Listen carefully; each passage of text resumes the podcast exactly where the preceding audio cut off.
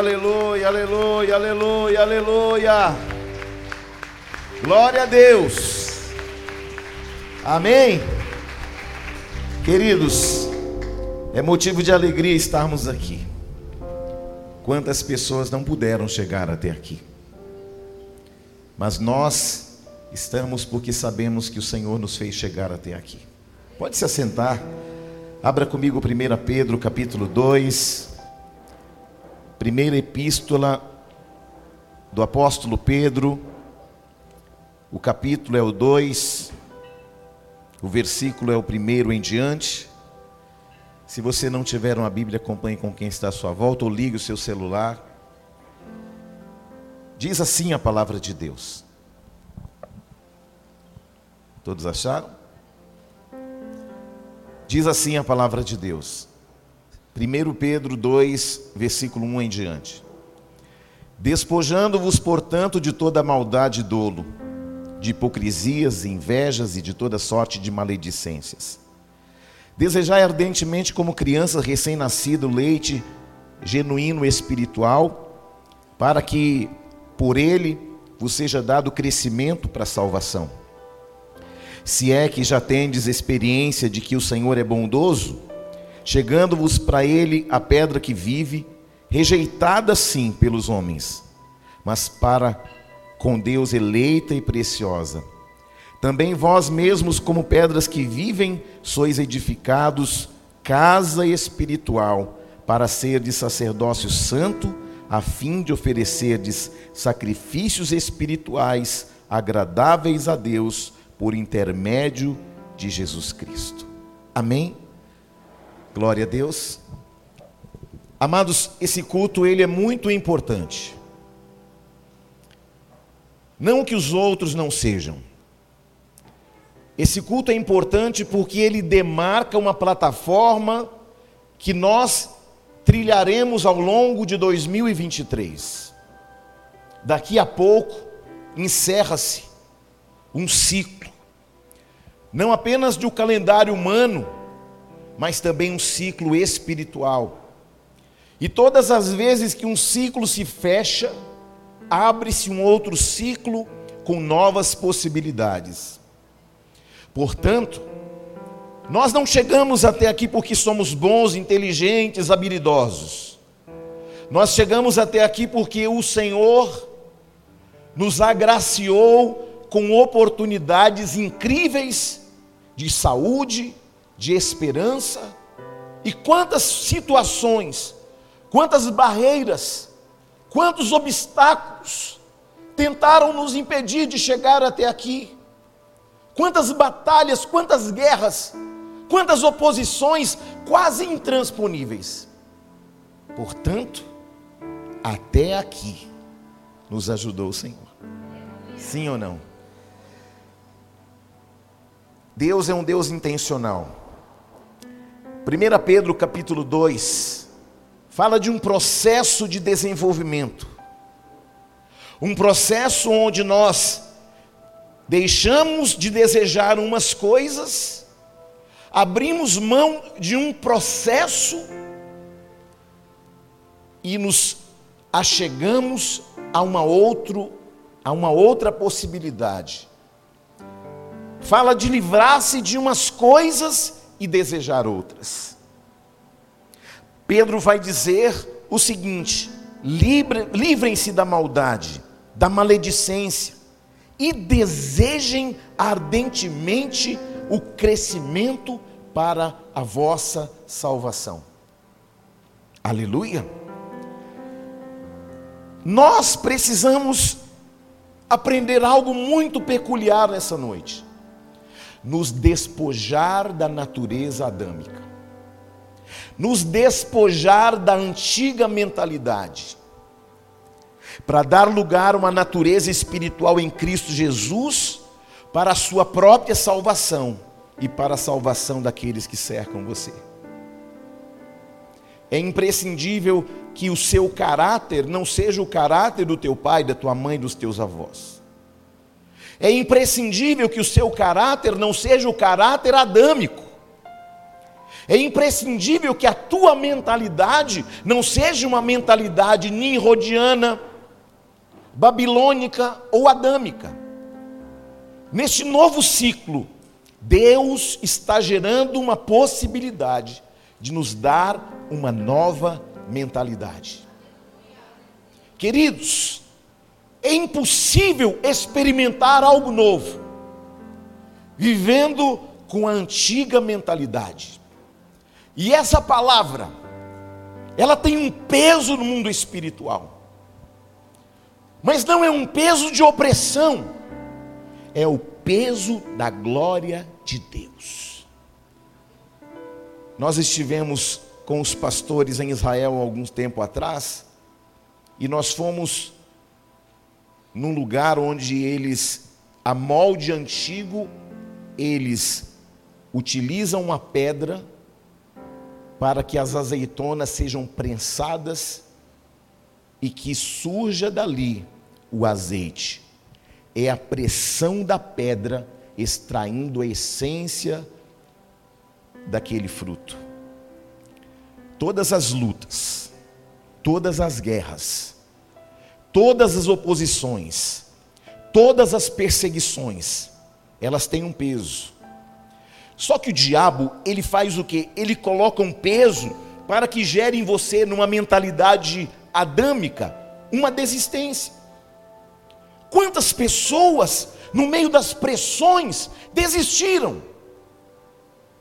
Quantas pessoas, no meio das afrontas, abriram mão daquilo que Deus já lhes havia falado? Deus quer edificar um altar de testemunhos através da tua vida. Esse desejar fala de se apropriar, ou seja, esse processo implica em rejeitar algo para se apropriar de coisas superiores. Deus está nos dando a oportunidade de abrir mão das nossas coisas e nos apropriar das coisas do Pai. Por quê? porque eu e você somos herdeiros e co-herdeiros em Cristo Jesus. Aleluia! Então, hoje Deus nos reuniu no último dia do ano para que entendamos que há coisas que nós carregamos até aqui, dia 31 de dezembro de 2022, e o Senhor está falando: vocês vão ter que deixar algumas coisas que vocês carregaram até aqui. Porque eu não terei como estabelecer algo novo se você se mantiver na velha mentalidade e se você não abrir mão daquilo que travou, bloqueou e estagnou o seu crescimento espiritual. Há mentalidades que vamos ter que deixar Há comportamentos que eu e você vamos ter que deixar para trás. Há posturas que nós tivemos que nós vamos ter que alterá-las. E nós, para nos apropriar de tudo que Deus tem para nós, nós vamos ter que abrir mão de algo que nós carregamos até aqui. Você está aí não? Porque muitos anos se passam, e muitas pessoas vivem num ciclo de derrotas porque elas se apropriaram de uma mentalidade que não é uma mentalidade do alto, é uma mentalidade babilônica, é uma, uma mentalidade adâmica. Mas o Senhor está te chamando a atenção nessa noite para que você se abra, para que o Senhor te dê uma mentalidade alinhada com tudo aquilo que o Senhor falou a teu respeito.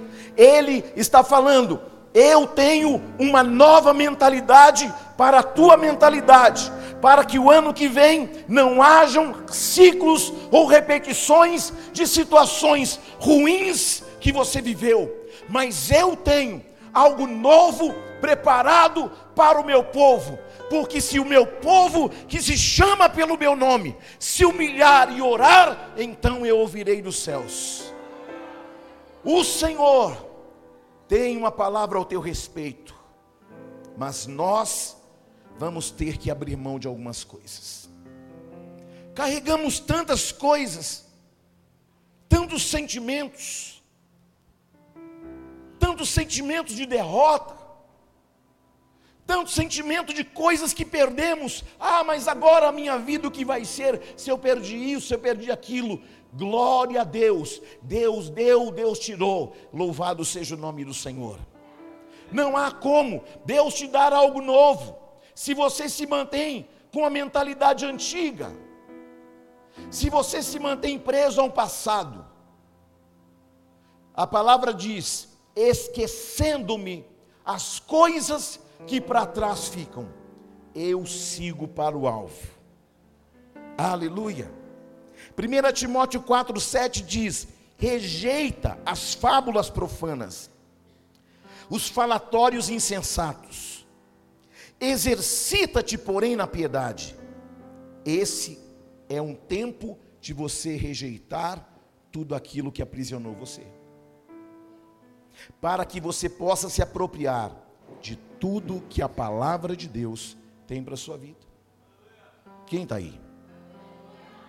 Amados, a ignorância acerca das coisas do alto nos faz viver aquém, abaixo de tudo que Deus tem.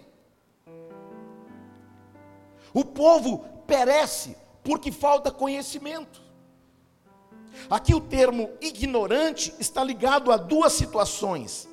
Primeiro, o que não sabe. E a segunda, que é pior ainda, sabe, mas continua insistindo em algo que você sabe que não tem que insistir. Aleluia. Aquele que não sabe e aquele que sabe continua agindo incorretamente.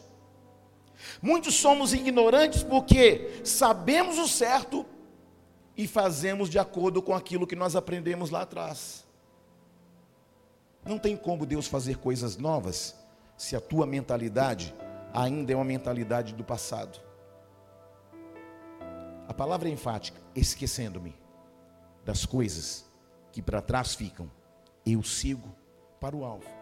E o alvo é Cristo.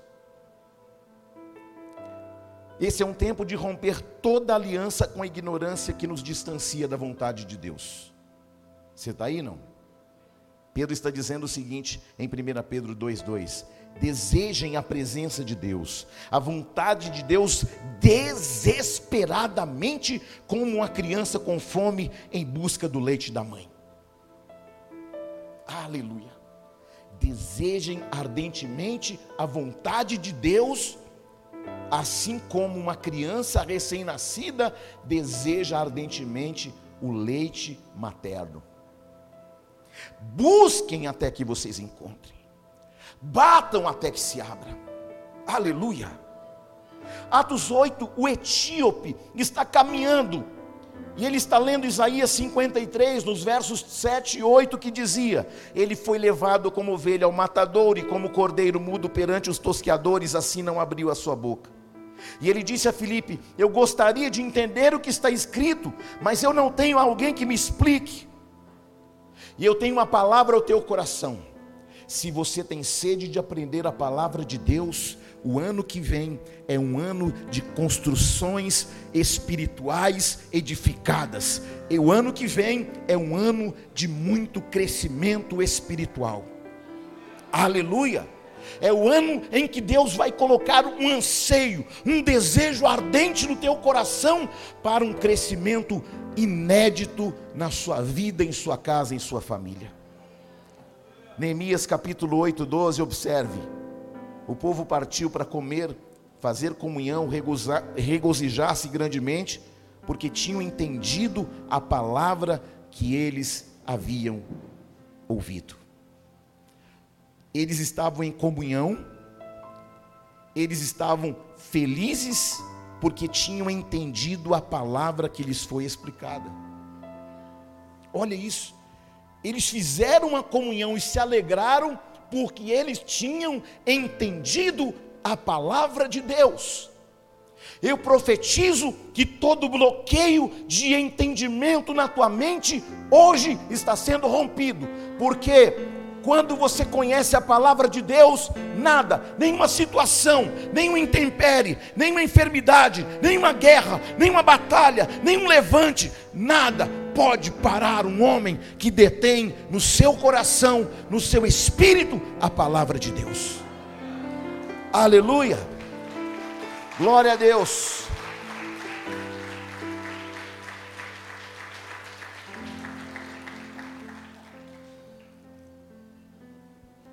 Eu faço parte de uma geração de pessoas desacreditadas.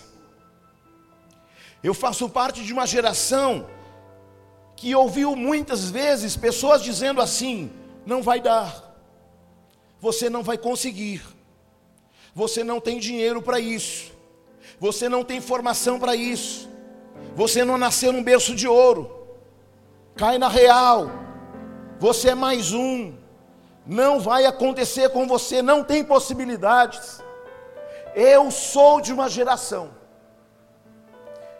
de homens e mulheres desacreditados, que o Senhor decidiu levantar para que o nome dele seja glorificado. Você está aí não? Você pode ter sido o maior desacreditado da tua casa, mas o Senhor está falando ao teu coração hoje, sabe o que? No meio de tudo isso, assim como fiz com Davi, meu servo, vou levantar pessoas que estão escondidas e colocá-los nos palácios você está entendendo isso ou não? Deus é um especialista em pegar aquele que não é e fazer dele um príncipe. Uh! Quem está aí? A maior dificuldade que nós temos, a maior parte de nós viemos de um ambiente de muitas dificuldades, mas as dificuldades, elas nos tornaram fortes, nos tornaram ousados, abnegados, porque aquilo que veio para nos achatar, para acabar conosco, Deus falou assim: ó, eu vou pegar aquilo que não era e vou fazer acontecer, para que o meu nome seja glorificado. É por isso que muita gente não rompe, porque ela pensa assim, mas eu, a minha família, mas a minha formação acadêmica, ah, mas eu não sei isso, eu não sei aquilo, não sabe, aprende. Você está aí não? Ah, mas eu não fui. Não foi, mas você pode ser. Porque você não está engessado naquilo que disseram. Você não está engessado numa história de fracassos. Você está sendo impulsionado para o maior tempo de crescimento da tua vida e da tua história. Aleluia. Somos aqueles que passamos por reveses, mas Deus pegou todos os nossos reveses e transformou numa alavanca para nos projetar para lugares mais altos. Fale para alguém do teu lado, quanto mais teimoso você for, mais os processos vão demorar na tua vida. Amém? Sabia que tem gente que era para estar lá na frente e não está porque é muito teimoso? Aí você chega no irmão e fala assim: irmão, olha, vai por aqui, ó, porque aqui tem uma escada e você desce. Ah, não, eu vou pular por cima. Pula, cai, machuca. A direção pastoral, ela não é para mandar na tua vida. A direção pastoral, ela é uma bússola para o teu caminho. Quem está aí? E assim como um piloto não voa sem que ele tenha nas suas mãos um plano de voo, Deus está falando ao teu coração nessa noite. Você voou a cegas por muito tempo, mas eu estou te dando um plano audacioso para você voar tão alto como você nunca voou em toda a tua vida. Uh! Aleluia! Glória a Deus!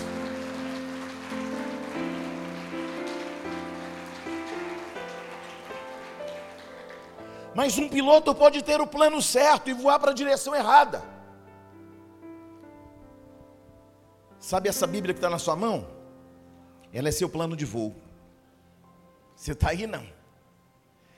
Ela tem tudo o que você precisa, ela tem o teu norte magnético, ela tem o teu norte emocional, ela tem o teu norte espiritual, ela tem o teu norte financeiro, ela tem o norte para o teu casamento, para a tua família, para os teus filhos e ela vai levar você a um lugar seguro. Você está aí não? Glória a Deus, 1 Pedro 2,4 fala de pedras que precisam ser trabalhadas. Eu fui lá em 1 Reis, eu quero compartilhar com você uma passagem muito incrível de quando Salomão estava construindo um ambiente, e esse ambiente era um ambiente em que ele estava preparando para edificar o templo do Senhor. E algo me chamou a atenção em 1 Reis, capítulo 6, versículo 7, que fala assim, ó: Edificava-se a casa com pedras já preparadas nas pedreiras, de maneira que nem martelo, nem machado, nem instrumento algum de ferro se ouviu na casa quando a edificavam. Meu Deus, eu fiquei passado com essa passagem. Mas apóstolo, não entendi nada, calma. Deus me deu o entendimento, eu vou passar para você. Você está aí não? Qual foi a orientação do Espírito Santo para Salomão? Quando vocês forem construir o templo, eu não quero barulho de ferramentas, de martelo.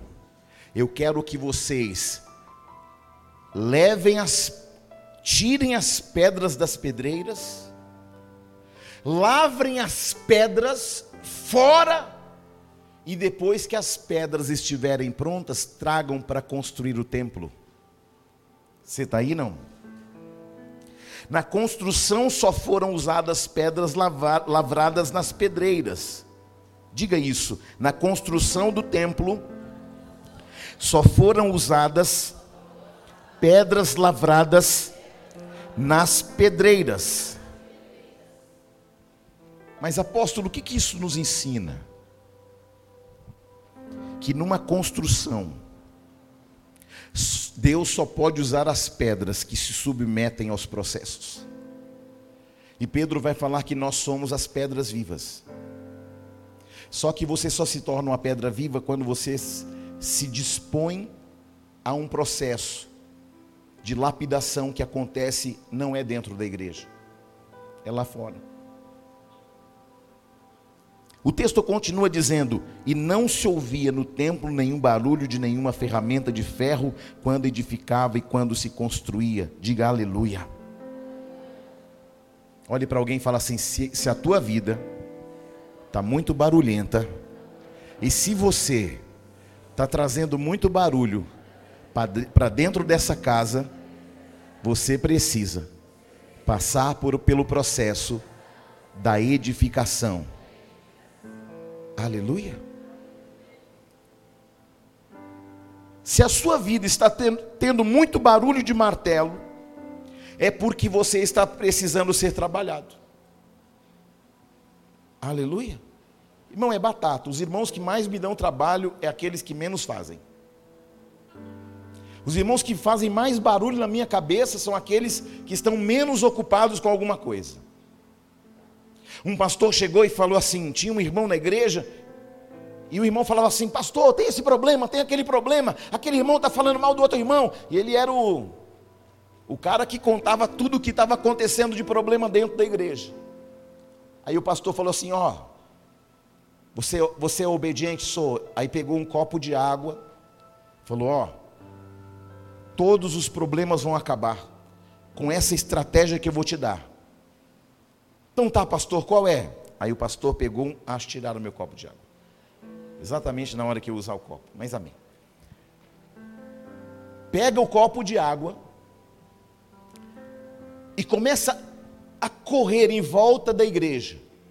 Mas não pode derrubar nem uma gota de água no chão. Nem uma gota, pastor, nem uma gota. Aí você vai andando mais rápido e começa a correr em volta da igreja, dentro da igreja, mas não pode pingar nem uma gota de água. E ele concentrado no copo, correndo, correndo, correndo para o copo não pingar nenhuma gota de água no chão. E aí o pastor, quando ele terminou, e aí você conseguiu? Pastor, consegui. Não caiu nem uma gota no chão. E você viu aquele irmão que estava fazendo aquilo? Não vi não. E aquele outro que estava, também não vi não. E aquele outro também não vi não. Mas por que, que você não viu? Não, porque eu estava concentrado no copo de água para a água não cair. O resumo da história é que quando sua cabeça está ocupada cuidando de alguma coisa, você não vai ter tempo de cuidar da vida de ninguém. Aleluia. Você está aí não? Amém? Mas a pouco, como é que fala? Irmão, é para você que eu tenho que falar. Você é meu irmão, sim ou não? Agora a gente tem que parar de fazer barulho. A gente está fazendo barulho demais. Quem está comigo? Se a sua vida tem muito barulho de reclamação, murmuração e submissão sobre aquilo que Deus está fazendo, chegou a hora de rever o barulho que você anda fazendo. Sabe por que não tinha barulho na construção do templo? Porque as pedras eram preparadas nos canteiros de obra antes de entrar no templo. Aleluia. O nosso dia a dia, nosso canteiro de obras.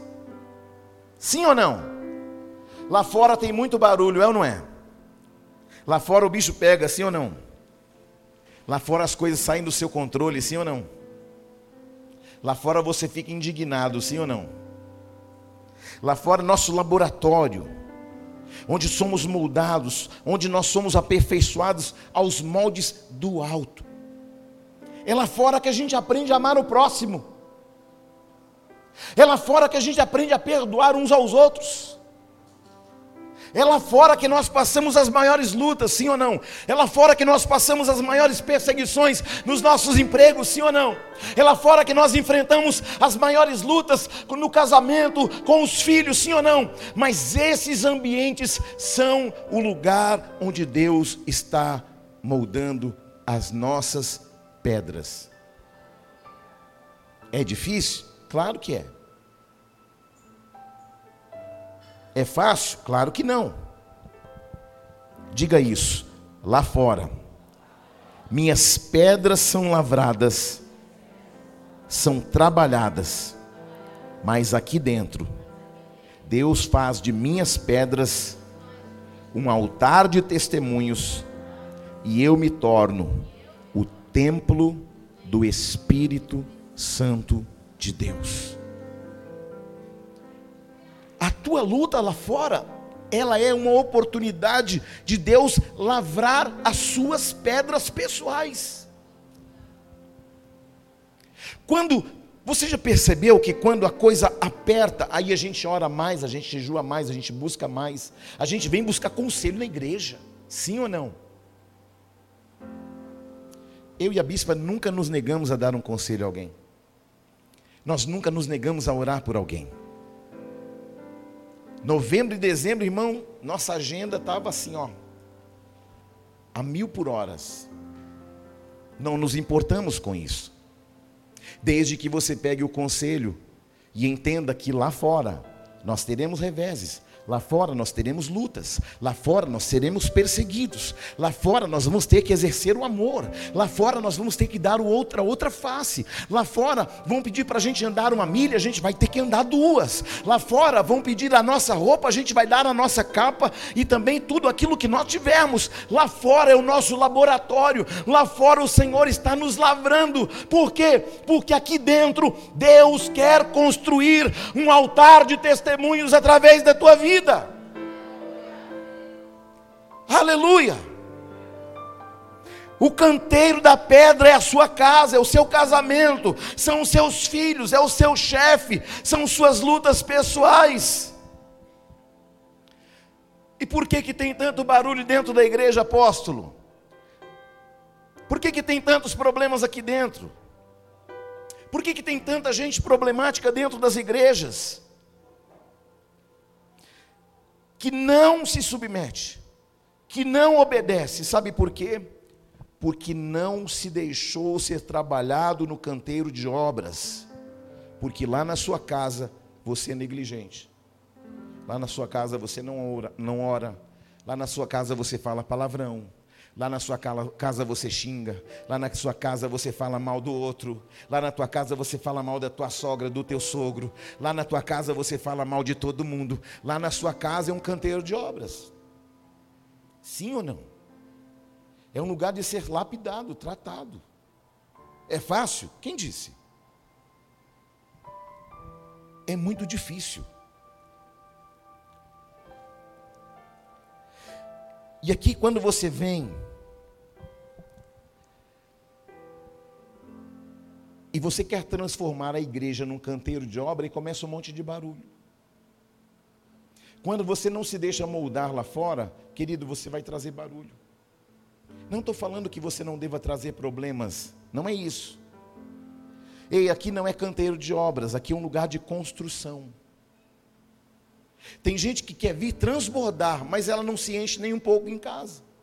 Ela não ora, ela não busca, ela não adora. Ela não faz um devocional. Ela quer transbordar, mas ela só tem uma gota. Como é que transborda? Aí quando ela vai embora, ela fala assim: Ah, mas o culto hoje não foi bom.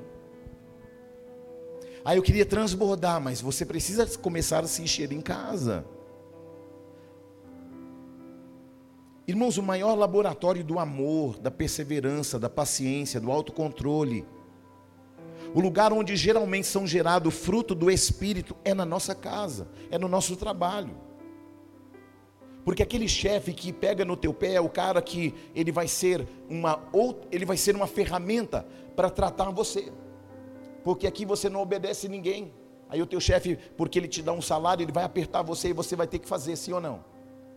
Aqui você sai batendo o pezinho, não, eu não faço, ninguém manda em mim. Só que lá alguém manda em você e você tem que obedecer.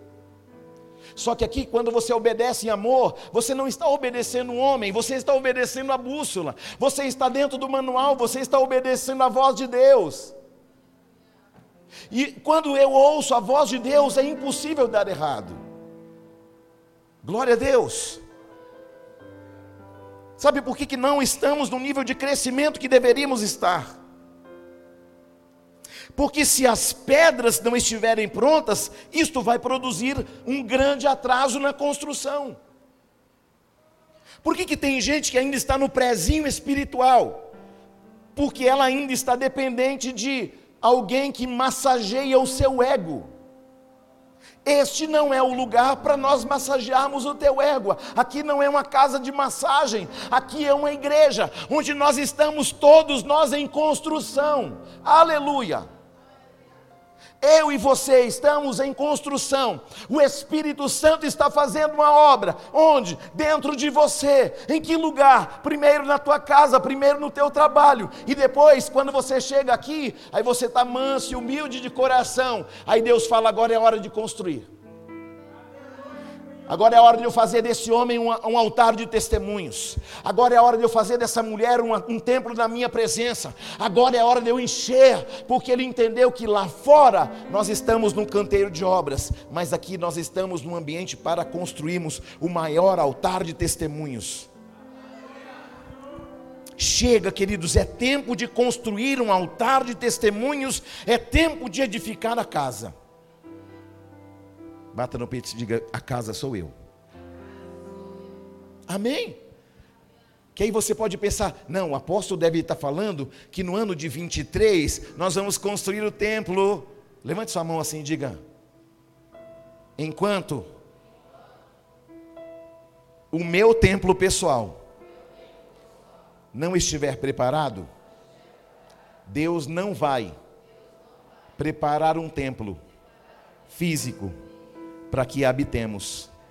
Porque, em primeiro lugar, Ele quer habitar em nós, transformar a nossa vida, para que através de nós, juntos, possamos construir a maior edificação espiritual da terra. Aleluia, aplauda o Senhor Jesus.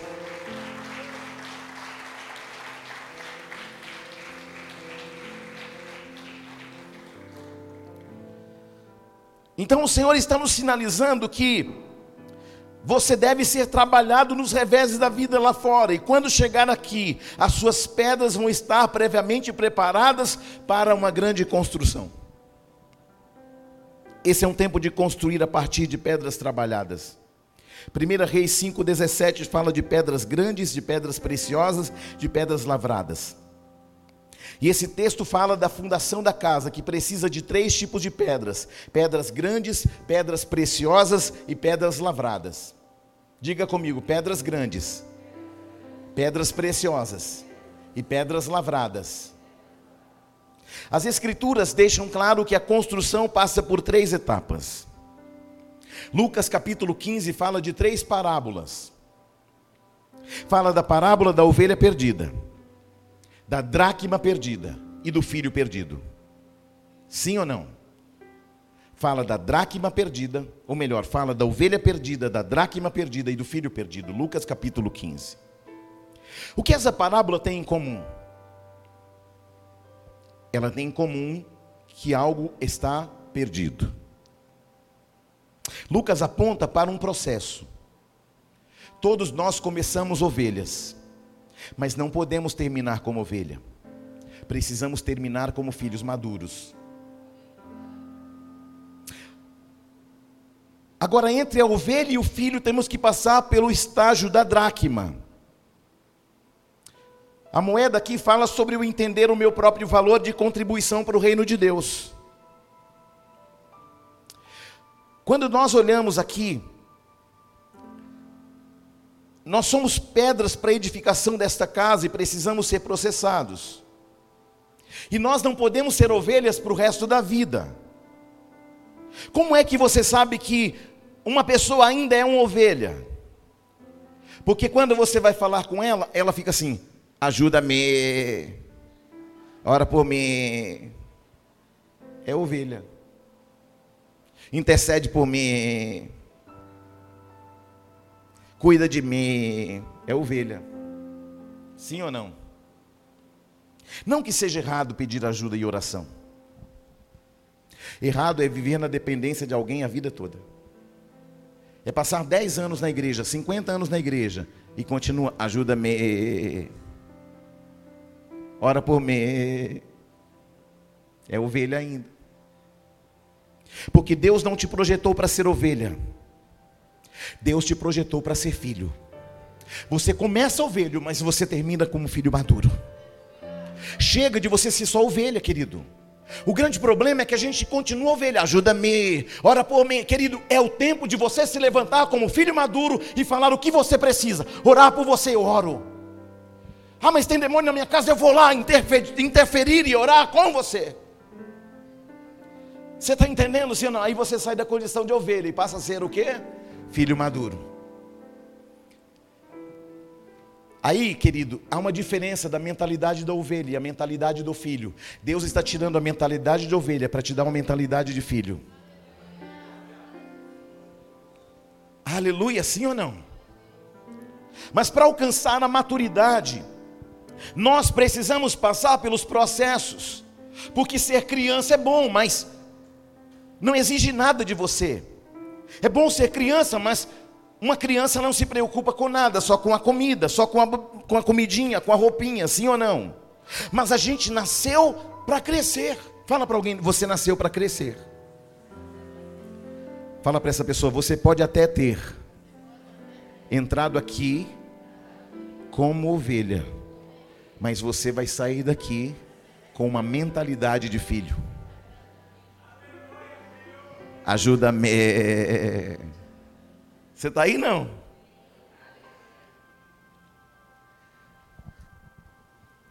Se nós nascemos para crescer e Deus nos adotou como filho, Deus tem uma expectativa que nós sejamos não só filhos, mas filhos maduros.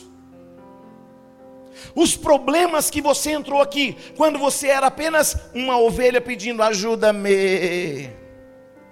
Agora você está na expectativa de alguém entrar por aquela porta e falar o que você precisa. Porque eu sou um filho maduro dessa casa. E eu tenho maturidade, suporte e autoridade para te ajudar naquilo que você precisar. Se sair do meu raio de ação, eu tenho os pastores, eu tenho a bispa, eu tenho o apóstolo, mas eu estou aqui para ser um filho maduro, para pegar na tua mão e falar: nós estamos caminhando juntos. Aleluia! Tempo de maturidade nessa casa. Nascemos para crescer, porque somente um filho maduro pode representar o pai. Você já viu alguma ovelha chegando no cartório e falando assim: Mé. O que, que essa ovelha quer? Mé.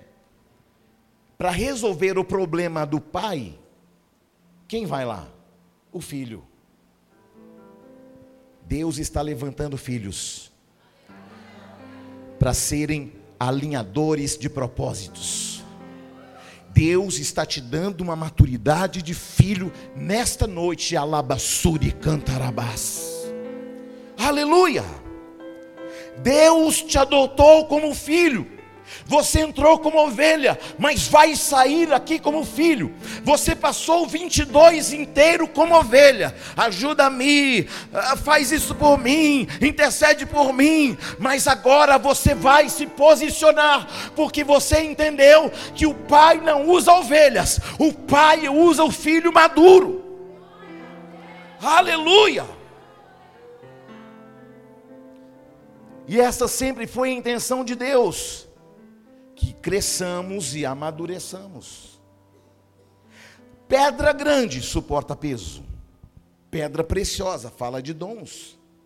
Pedra lavrada fala de pedras que foram trabalhadas nos reveses da vida lá fora, mas que entraram aqui para que eles possam ser um ambiente propício para uma construção poderosa. 1 Pedro 2,5, Pedro está repetindo o padrão dos cinco primeiros livros, porque Deus não libertou o povo somente para libertá-los, mas para edificar uma casa. Perceba que quando Deus tira o povo do Egito, ele os transporta no deserto. E Deus começa a ensiná-los em primeiro lugar a fazer o quê? Um tabernáculo. Aleluia. Queridos, nós saímos da condição de escravos, fomos transportados no meio do deserto, mas agora o Senhor quer fazer de você uma casa, morada do Espírito Santo, para manifestar os dons e para que o nome do Senhor seja glorificado. Amém? Depois da edificação da casa, do tabernáculo, vem o livro de Levíticos, que é o estabelecimento do sacerdócio, e esse padrão Pedro está trazendo a compreensão exata. Veja o que Pedro vai dizer: somos pedras vivas, edificados, casa espiritual, e toda casa edificada precisa ter um sacerdote. Não tem como ser casa edificada e não cumprir o sacerdócio. Aleluia! Não existe um sacerdote um sacerdócio levítico sem que ele seja edificado primeiro. Então, não há um sacerdócio levítico, mas Deus está nos levantando como sacerdotes na ordem de Melquisedeque, onde todos nós somos sacerdotes do Deus Altíssimo, incluindo as mulheres. Deus usa as mulheres também, sim ou não? Ou as mulheres ainda estão, ajuda-me. Só que nessa igreja, eu vou contar um negócio para você, você não conta para ninguém não. Aqui tem mais homens, ajuda-me, do que mulheres. Aqui nessa casa ainda existem mais mulheres maduras do que homens. Mas eu profetizo que o Senhor vai levantar o sacerdócio dos homens dessa casa e nós seremos um altar de testemunhos, e nós seremos um ambiente propício para a maior edificação espiritual desse lugar. Aleluia! Nossa casa é uma casa sacerdotal, onde estamos preparando os filhos para o sacerdócio do Senhor, porque toda casa edificada demanda um sacerdócio. Não tem como desassociar a edificação da casa com o sacerdócio. Se você gosta dessa casa, desse ministério, então é tempo de você contribuir para que haja a edificação dessa casa. Você precisa manifestar o sacerdócio de todos os santos, porque se a sua vida não manifestar o sacerdócio, então a edificação de sua casa está comprometida.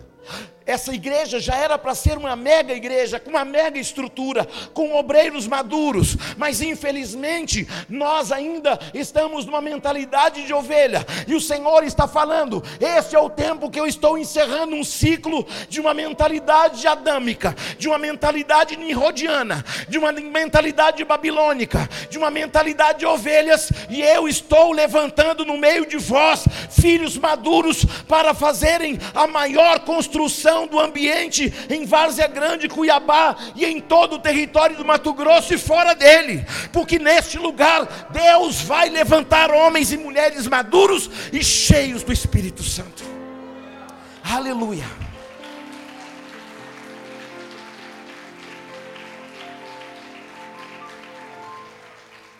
Romanos 12, 1 e 2 fala: ofereçam seus corpos, ou seja, a sua vida em sacrifício santo, vivo e agradável a Deus, para que Deus lhes revele a sua boa vontade. Ah, mas eu já faço alguma coisa. Mas será que você está fazendo aquilo que Deus espera de você? Por que, que eu e a bispa, nós ficamos nos revezando, aconselhando, aconselhando, direcionando, aconselhando? Porque Deus precisa levantar homens e mulheres maduros, para que você possa estar no lugar nosso, e para que nós possamos alargar ainda mais as estacas. Recachalabasúbias. Deus está te chamando para que você seja aquele que vai construir. Alguém vai entrar por essa porta e você vai adotar essa pessoa. Qual que é o seu problema? Meu problema é esse, eu vou te ajudar. Qual que é a tua luta? Minha luta é assim, então eu vou te ajudar. Filhos maduros, sim ou não? É tempo da gente parar com ajuda-me. Você pode fazer isso? Claro que sim. Você só não pode ficar 50 anos aqui nessa casa. Ajuda-me. Sim ou não? Irmão, se você não entender isso, você não entendeu nada. Então, esse é um tempo de sacrifícios aceitáveis. Esse é um tempo que nós vamos fazer pelo reino. Isso vai ter um custo? Claro que sim. Qual é o fruto de tudo isso? Que nos manifestemos como geração eleita, sacerdócio real, como nação santa e como povo exclusivo de Deus. Percebe que tudo isso são substantivos coletivos? Nação, sacerdócio, geração eleita, sacerdócio real, nação santa e povo exclusivo, substantivo coletivo. Não está falando de um, está falando de todos. Não há nada individual. Geração é um grupo, sacerdócio é um grupo, nação fala de um povo, substantivo coletivo. E qual o resultado disso? Que nos tornemos sacerdócio real, uma geração que é uma nação santa, e um povo exclusivo de Deus. Isso implica na importância de sermos um corpo com uma consciência coletiva. Não é que o problema é seu, não, o problema é nosso. Não é que a luta é sua, não, a luta é nossa. Não é que a guerra é sua e o problema é seu, não, a guerra é nossa e o problema é nosso. Mentalidade coletiva. Alguém está passando luta, então a luta é nossa. Tem alguém no hospital, então a luta é nossa. Tem alguém passando por dificuldade financeira, a luta é nossa. Eu creio e profetizo que esse lugar será um lugar de filhos maduros. Eu profetizo que essa igreja vai ser uma igreja tão forte, tão madura. E alguém vai olhar para nós e vão perceber que os céus reagem sobre nós e através de nós. Eu profetizo que você vai sair da mentalidade adâmica e vai sair daqui com a mentalidade de filho. Eu profetizo que você vai sair daqui e você pode ter entrado com a mentalidade de pedinte, mas você vai sair daqui com a mentalidade daquele que gera algo em favor de alguém. O nosso tempo de pedinte acabou. Deus me dá, Deus faz por mim. Deus, eu estou precisando. Não, Deus, o que o Senhor precisa que eu faça? Aonde o Senhor precisa que eu vá? Senhor, o que o Senhor espera de mim? Eu estou aqui, eis-me aqui, usa-me a mim, como queira, onde queira, para o que o Senhor quiser, em que direção quiser. Eu estou aqui, disposto e disponível para tudo que o Senhor quiser, porque o meu corpo, a minha vida, é um sacrifício vivo. Eu tenho os meus irmãos aqui, pastor Domingos, pastora Marília, tem minhas sobrinhas, meu cunhado estão aqui. Eles sabem o preço que eu paguei para chegar num nível profissional de excelência. E quando eu cheguei lá no topo, o Senhor disse: agora cuida dos meus filhos, abre mão de tudo. Eu disse: Deus, eu te amo tanto que eu deixaria tudo e daria a minha própria vida para que o teu nome fosse glorificado. Sabe por que eu estou aqui? Porque eu sou fruto de uma renúncia. O dia que a sua vida for o fruto de uma renúncia, você será um lugar apropriado para que Deus faça a maior construção e edificação espiritual. E onde você passar, milagres, sinais, prodígios e maravilhas vão acontecer. Eu profetizo que Deus está gerando um povo forte, alinhado e próspero, um povo que não está preso naquilo que precisa, mas entende que pode ser aquele que pode dar um grande sinal a uma geração. Aleluia! Somos pedras vivas, edificações da casa.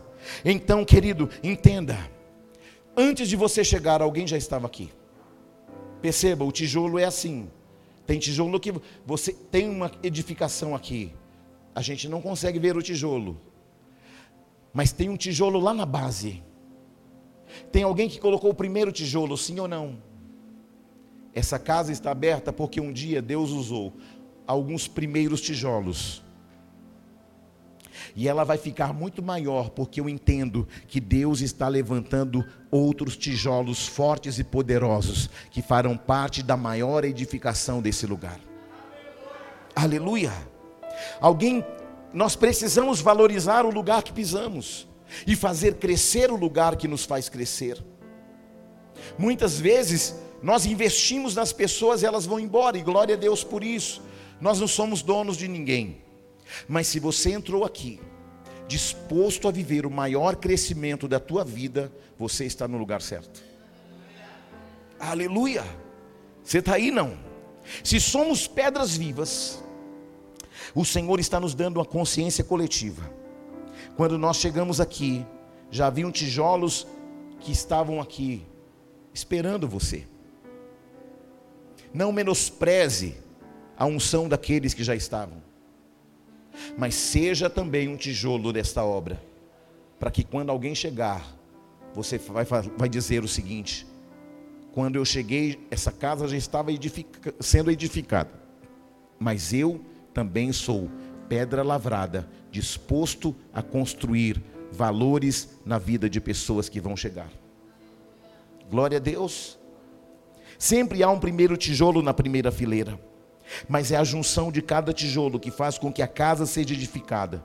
Onde Jesus é o fundamento, e depois vem uma fileira de pedras de homens e mulheres abnegados que sustentam a segunda fileira de pedras, a terceira, a quarta, a quinta, até que nós possamos ser edifício do Senhor, edificados pela presença dEle. Esta consciência é importante porque antes de nós vieram outros, prepararam o caminho e por isto nós estamos aqui nessa noite. Um dia, essa igreja quase fechou. Um dia houve uma grande ruptura nessa casa e ficaram poucos irmãos. Pessoas disseram: essa igreja não se levanta nunca mais, e ela está aqui para a glória de Deus, porque a igreja não é um prédio construído com mãos humanas, uma igreja sou eu e você, edificados na rocha, porque nada pode abalar uma construção que foi construída sobre a rocha. Aleluia. Eu e a bispa fomos convidados a ir numa igreja outro dia, uma reunião de pastores de Várzea Grande, e nós fomos lá. E quando nós chegamos lá, disseram assim: Olha, hoje nós vamos honrar três casais de pastores que nós devemos orar por eles, porque eles são fundamentadores aqui na Várzea Grande, pessoas que nós temos como nossas referências. E eu estou lá com a bispa esperando quem seria esses três casais, obviamente. Estavam me sentindo honrado por estar num lugar onde três casais seriam apresentados para nós, que eram homens íntegros, retos, tementes a Deus. E aí, de repente, chamaram a mim e a bispa e falei assim: como é que é? Porque nós não estamos construindo nada para que o nosso nome seja glorificado. Nós estamos fazendo algo para que o nome do Senhor seja exaltado e glorificado, porque nós aprendemos com João Batista que ele cresça e nós diminuamos. O meu papel aqui não é mostrar o meu nome, o meu, nome, meu papel aqui é apresentar o nome de Cristo. Amém?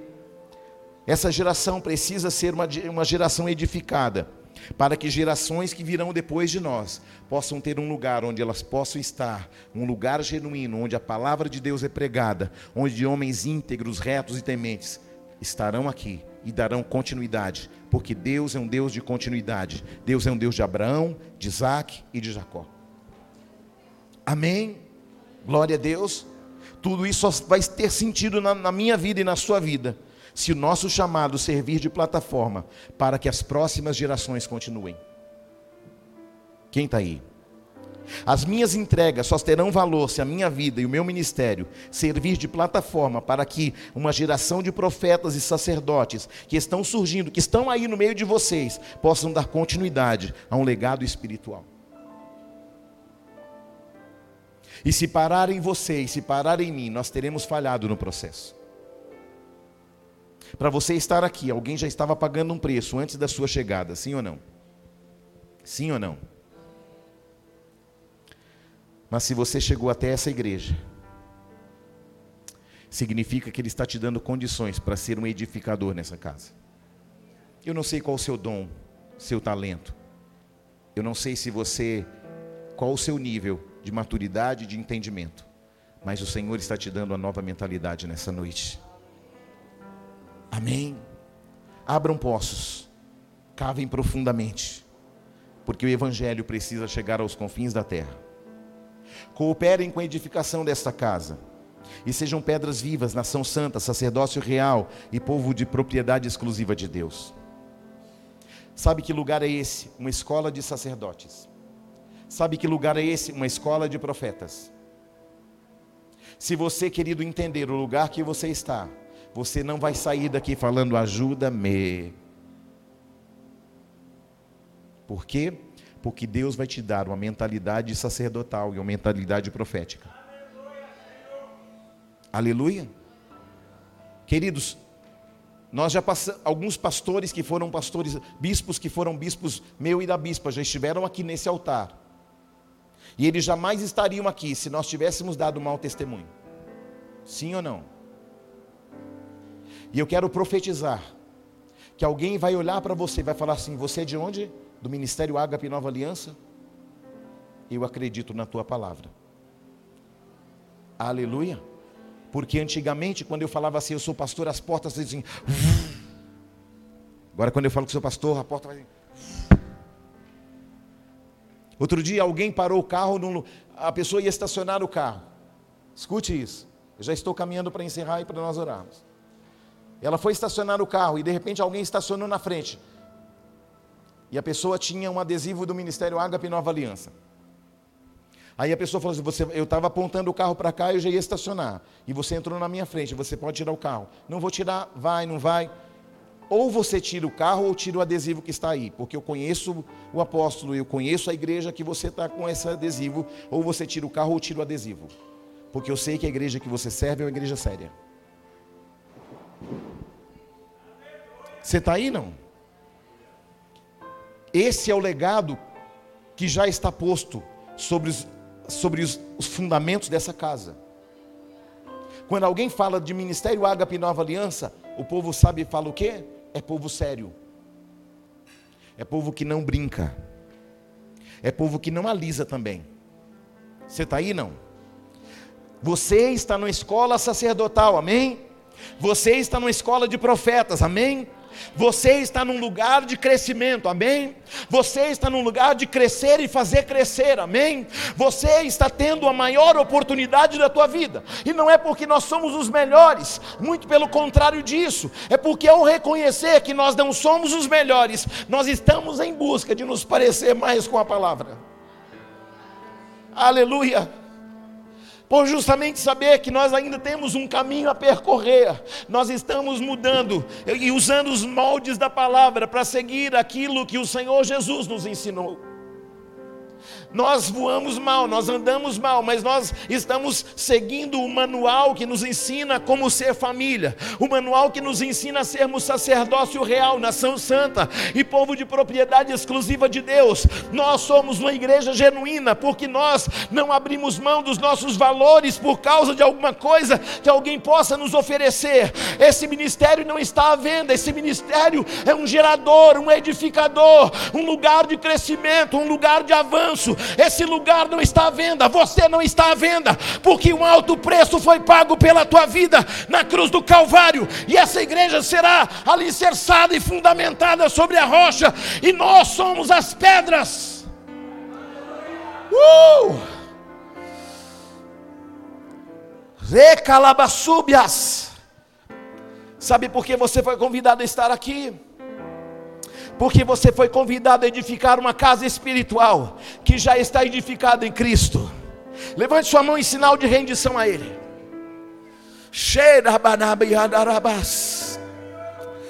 Nós vamos entrar um ano com um ano de rendição, um ano de edificação, um ano do maior crescimento da tua vida. Esse é o ano da maior oportunidade. Deus vai gerar oportunidades incríveis na tua vida vai recebendo aí como um ato profético tudo que não deu certo por causa de uma mentalidade nimrodiana, babilônica, adâmica. O Senhor está falando: eu estou te dando uma nova mentalidade para que você não viva os erros que você viveu e os ciclos de derrota. Hoje Deus está quebrando. Eu profetizo que os ciclos de derrota, que os ciclos que te paralisaram estão quebrados hoje na tua vida. Uh! Quem pega, quem pega, quem pega? Quem recebe, quem recebe? Oh! Esse é um tempo do maior crescimento na tua vida. Não é porque somos bons, porque somos dependentes. Eu disse, Deus, o dia que eu perder essa dependência, eu prefiro perder a minha própria vida o que faz você ser um edificador, o que faz você ser uma, uma pedra lavrada para a construção do Senhor, é justamente a dependência dEle, é saber que nós passamos lutas, dificuldades, ufa, e quantas dificuldades, mas nós estamos em pé, sabe por quê? Porque esta casa que é você está sendo construída e não é sobre areia, é sobre a rocha. Eu sei, vocês passaram muitas lutas no ano de 2023, 22, expectativas do ano de 22 que você gerou e, e que a sua alma almejou, mas olha o quanto você cresceu. Olha o quanto você avançou, olha o quanto você amadureceu, olha o quanto você avançou. Foi difícil, foi muito. Mas olha, você entrou aqui numa estatura e olha a sua estatura hoje. O Senhor está chamando você nessa noite para que você possa aceitar o maior crescimento da sua vida. Para que você possa romper com toda a mentalidade que estagnou o teu chamado, o teu casamento, a tua família. Eu sei, foi difícil, mas o Senhor nos deu vitória. Se o Senhor nos deu vitória quando nós tínhamos uma mentalidade de ovelha, ou Imagina quando você entender que você vai receber uma mentalidade de filho, aleluia. E você não vai ser mais um pedinte nessa casa, você vai ser aquele que vai ajudar a gente a edificar. Eu sei, Deus está levantando pessoas, e o Senhor me disse, filho, o ano de 23 eu vou trazer muita gente para esse lugar.